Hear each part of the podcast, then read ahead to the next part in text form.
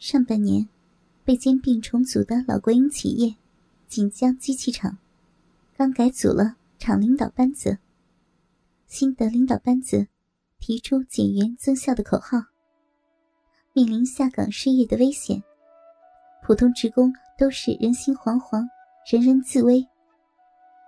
这几天新任命的人事科科长的办公室内，人影晃动，不时爆发出激烈的争吵。甚至打斗，进去的人都是脸色惨白、忐忑不安。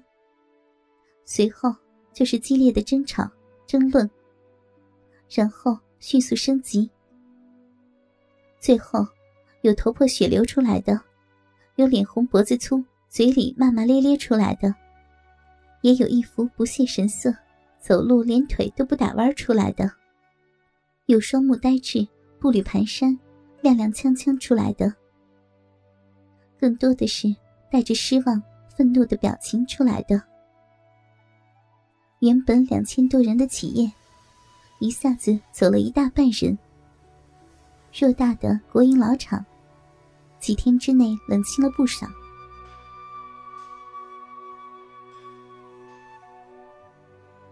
许怡慢慢吞吞的爬着通往顶层六楼人事科的楼梯。并没有多少台阶的楼梯，他走了差不多十分钟。今年五十三岁的许怡，是锦江机器厂的工会干部兼宣传干事，还差两年就可以正式退休。由于工厂长期处于半开工状态，许怡和厂里大多数人一样，没事可做，长期待在家里，不是打麻将。就是看电视，反正每个月还是可以拿三百块钱的工资。普通的职工只能拿到他的一半不到。昨天接到厂里人事科，让他今天来报道的电话，一晚上没怎么合眼。第二天一觉醒来后，右眼皮直跳。早听新来的人事科科长，是一个刚毕业不到一年的大学生。也不知道新来的总经理怎么想的，会让一个乳臭未干的二十二岁的半大小子坐上这个重要的位置。哎，肯定是当官的儿子。许怡心道。不过，他为了给这个素未谋面的科长留下一个好的印象，还是起了个大早。冲凉后。拿出久违的化妆盒，打扮起来。铺粉、描眉毛、画眼线、勾嘴唇、喷香水，忙的是不亦乐乎。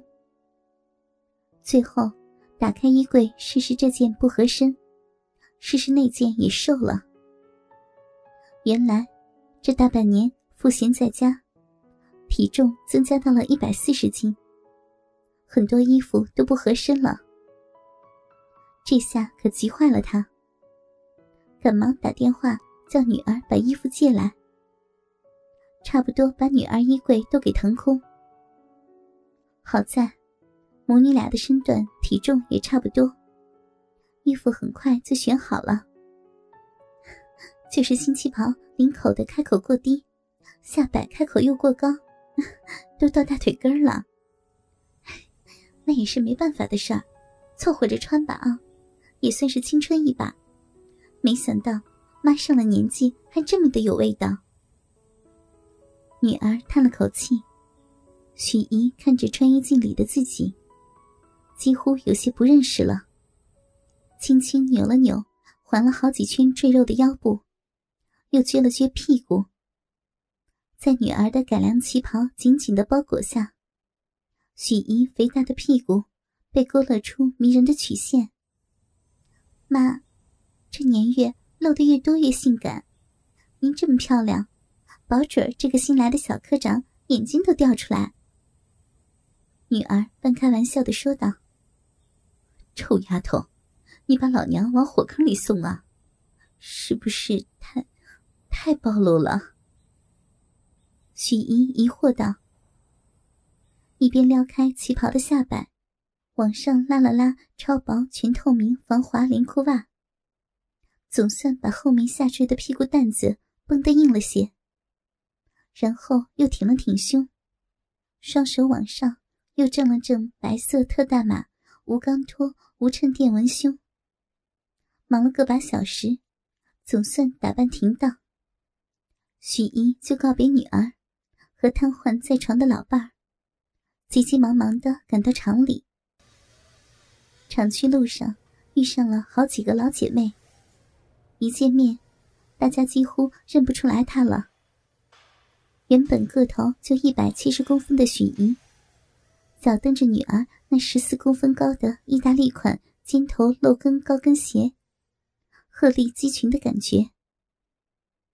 大家围在一起闲聊了一会儿，老女人们都叽叽喳喳个不停，几个黄脸婆带着女人特有的挑剔，摸摸她身上这儿，捏捏那儿，都说许姨越来越性感时尚了。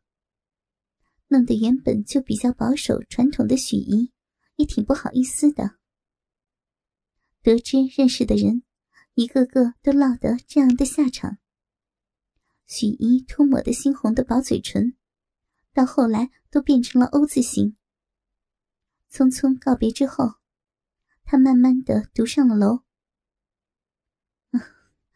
我好歹也是个干部呀，但是也说不准呢。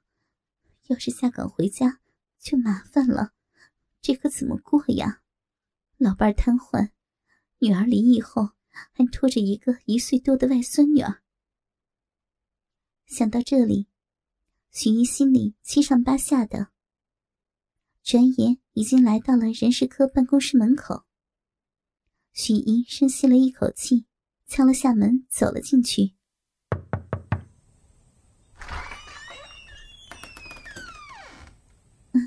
您好，是陈科长吗？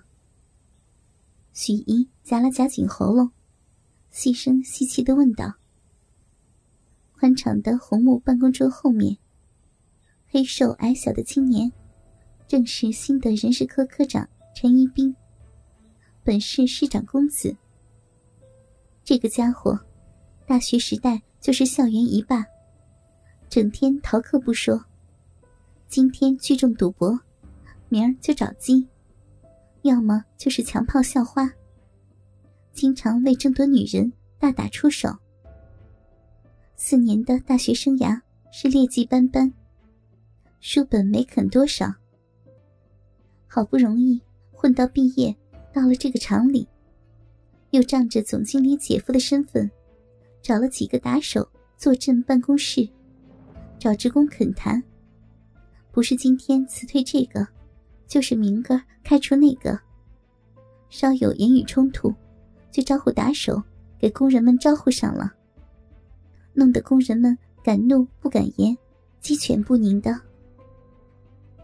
昨天晚上看了一晚上 A 片这家伙刚才还在大班椅上打盹听见有人叫他，好不容易睁开眼皮，这一瞅不得了，腾的一下。